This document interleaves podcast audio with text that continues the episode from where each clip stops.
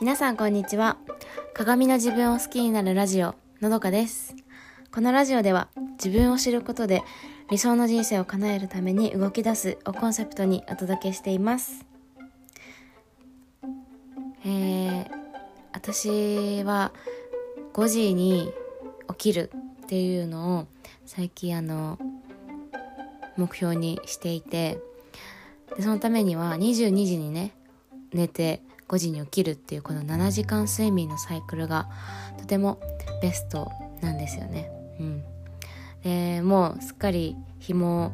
なんだろうあの日が夜明けの時間が早いのでもう5時に起きてもあの明るくてとっても気持ちのいい朝を迎えることができてます。はい。やっぱでもあの10時半とかに寝るとその分やっぱり起きる時間も遅くなっるんですよね。起きる時間が遅くなるっていうかその気持ちよく起きれる時間が遅くなるって感じですかね。そう5時に目覚ましをかけるから5時に起きることは起きれるんですけどやっぱりその後のなんかちょっとまだぼーっとしてたりとか二度寝しちゃったりとかっていうのが私はなんかあってだからやっぱ7時間睡眠っていうのが結構私の中で大きいなっていう気づきがありました。で、まあ、今日の本題はそんな話じゃなくてあのこの前本質を見ようっていうエピソード話してたと思うんですけどそのことと似ているんですよね。であのまあ親のなんだろう口癖というか小言みたいなその将来のためにアドバイスしてくれることってあるじゃないですか。親とか、まあ、先生とか。うん。の時のそのアドバイスの聞き入れ方聞き方？受け取り方というか聞き入れ方の話を今日はしたいと思います。はい。で、私の母はですね、あの、資格を取りなさいって結構ずっと言ってて、まあその看護師だったりとか、うん、なんかわかんないけど、教職とか、うん。なんかそういう資格、国家公務員的な資格をちゃんと持ってると、それが仕事、あ、で、仕事に使える資格ね。うん。思ってると、その、職に困らないって。で、まあ母自身の経験で、母はそれがないから、結構あのー職場復帰する時育児ちょっと一段落してじゃあパートに出ようってなった時の職場復帰が結構難しかったりとかなんか資格がないからってなんかなんだろうなその看護師さんにすごく嫌味を言われたとか、うん、なんかそういうのがすごく辛かった悔しかったらしくて私には資格は取っときなさいってすごく言ってたりとかしたんですよ。うん、でまああとは結構職業こういう職業にしなさいっていうのとかもあるのかなって思うんですけど例えば公務員だったら安心だよとか、あのー、銀行員になりなさいとか、うん、あとはあのー、結婚する人とかもなんかこういう職業の人とかこのくらいの年収ある人 こういう仕事の人にしなさいとか逆に逆もありますよね。この仕事の人はやめときなさいみたいな、うん、なんかそういうのって結構その多分自分子供のことを思って生徒のことを思って上の世代の人って言ってくれるんですけどなんかそれってあのとても危ないところがあるなって思うんですよ。うん、っていうのもその、まあ、さっき出た例えば銀行員を進めてくるまあ今で言う多分今の50代60代の方ってが多いのかなって思うんですけど私の友達とかでも結構多くてそう親には銀行員って勧められてで結局それで自分も銀行に就職したっていう子が何人かいるんですけどうん。であのー、まあその50代60今の50代60代の人たちって自分が就職する時がその銀行員が全盛期の時代だったと思うんですよね。ちょっと詳しくわからないんですけどその銀行員だったら絶対あんあの安心みたいななんかそういう時代ってあったと思うんですよ。うん、で自分たちがそういう時代だったからあのそう銀行員を銀行員はいいよって言うと思うんですけどでも今を見た時に今ってそれこそそのメガバンクと言われるというかまあ実店舗を持つうーんいうあの銀行？あると思うんですけどやっぱそこより今もネットバンクの時代じゃないですか。うん、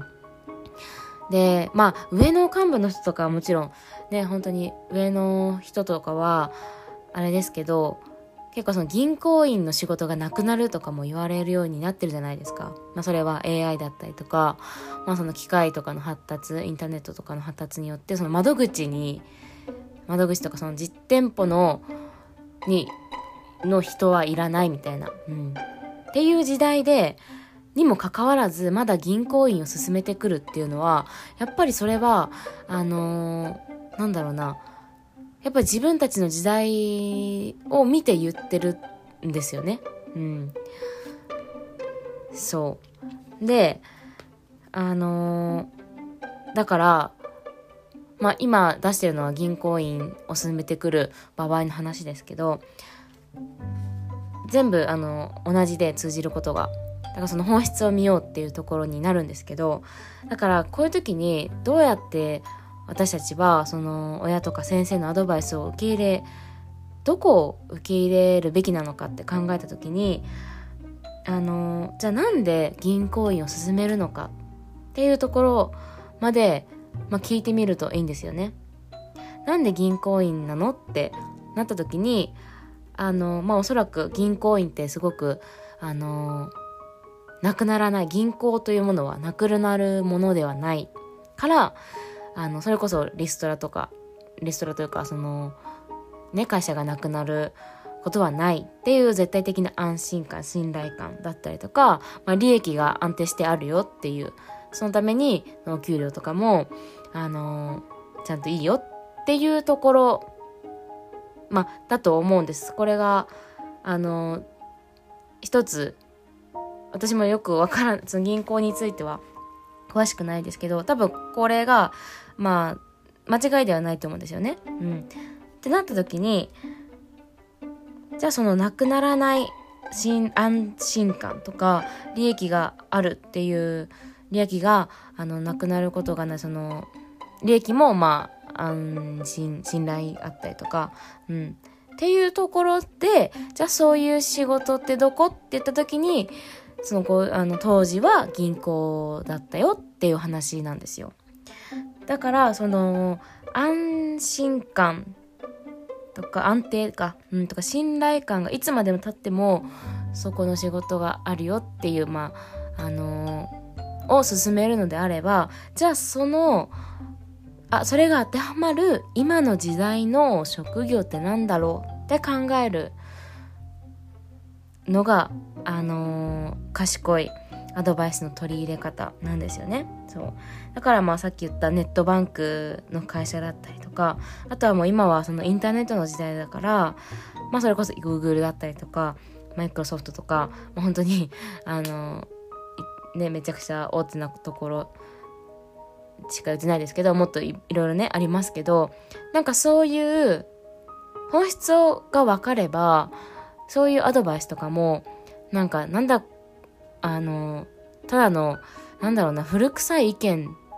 だって言って切り捨てることがなくなるんですよね。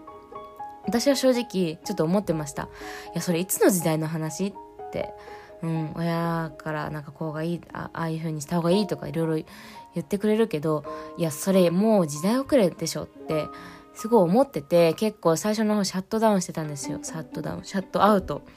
ね、そういうアドバイスに対してどうせ親の言うことなんてあのー、ね昭和の話だからって思ってたけど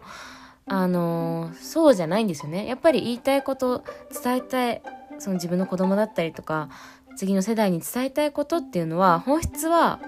今の時代でも同じことなんですよ。だけどその上辺の、まあ、職業とか簡単に言う職業とかやることとか人生のなんだろう人生設計とか、うん、結婚とかっていうのもっていうなんか上辺だけを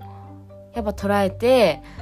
いや今はそんな時代じゃないって切り捨てちゃってるのはすごくもったいないから、うん、あの私たちができることっていうのはじゃあどうしてその銀行員を進めるのかとか何で資格を取った方がいいのっていうのを、まあ、自分なりに考えたりとか聞くのももちろんうん、一番ですよね。なんで資格を取った方がいいのってなったら、多分、あの、それこそ私の母のように、資格がないと、再就職が難しいよとかそうやってなんだろうなうん新しいちょっと社会から離れてあのた人にはなかなか新しい職がなかったりとか、うん、スキルっていうのがやっぱ大事になってくるよとかなんかそういう話にたどり着くはずなんですよね。うん。だからそれをこちらが聞き出すというか、うん。あの本質を見ようってつまりどういうことなんだろうってなんどうしてどうしてとかなぜっていうのを聞いていくとそこにたどり着けてじゃあそこに結びつく今の今に合う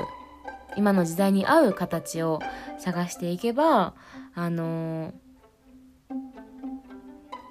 そのやっぱ先輩のね意見ってとても大事だから、うん、それを切り捨てるのはもったいない。うんしその親との関係とかっていうのもねそういうところで結構大きくあるじゃないですか。なんかずっといつもこれ言ってるけどいつの時代の話っていうコミュニケーションになるよりはあそっか言いたいことでそういうことなのねって理解してあじゃあ今の時代はこういう方がいいと思うからこういうアドバイスもらってこうこうこうで今はここれがいいと思うっていうつながりになるとあの親とのコミュニケーションとかも良くなるなって思います。はい、えー、今日もお聴きいただきありがとうございました。実は今撮ってるのが10時20分で私の 20, 10時に寝て5時に起きるというのがもう早速崩れてきてしまっているんですけど明日も5時に起きてリンパマッサージから始めて読書をしてあの気持ちのいい朝を迎えたいと思います。はい。今日もお聴きいただきありがとうございました。それでは素敵な一日をお過ごしください。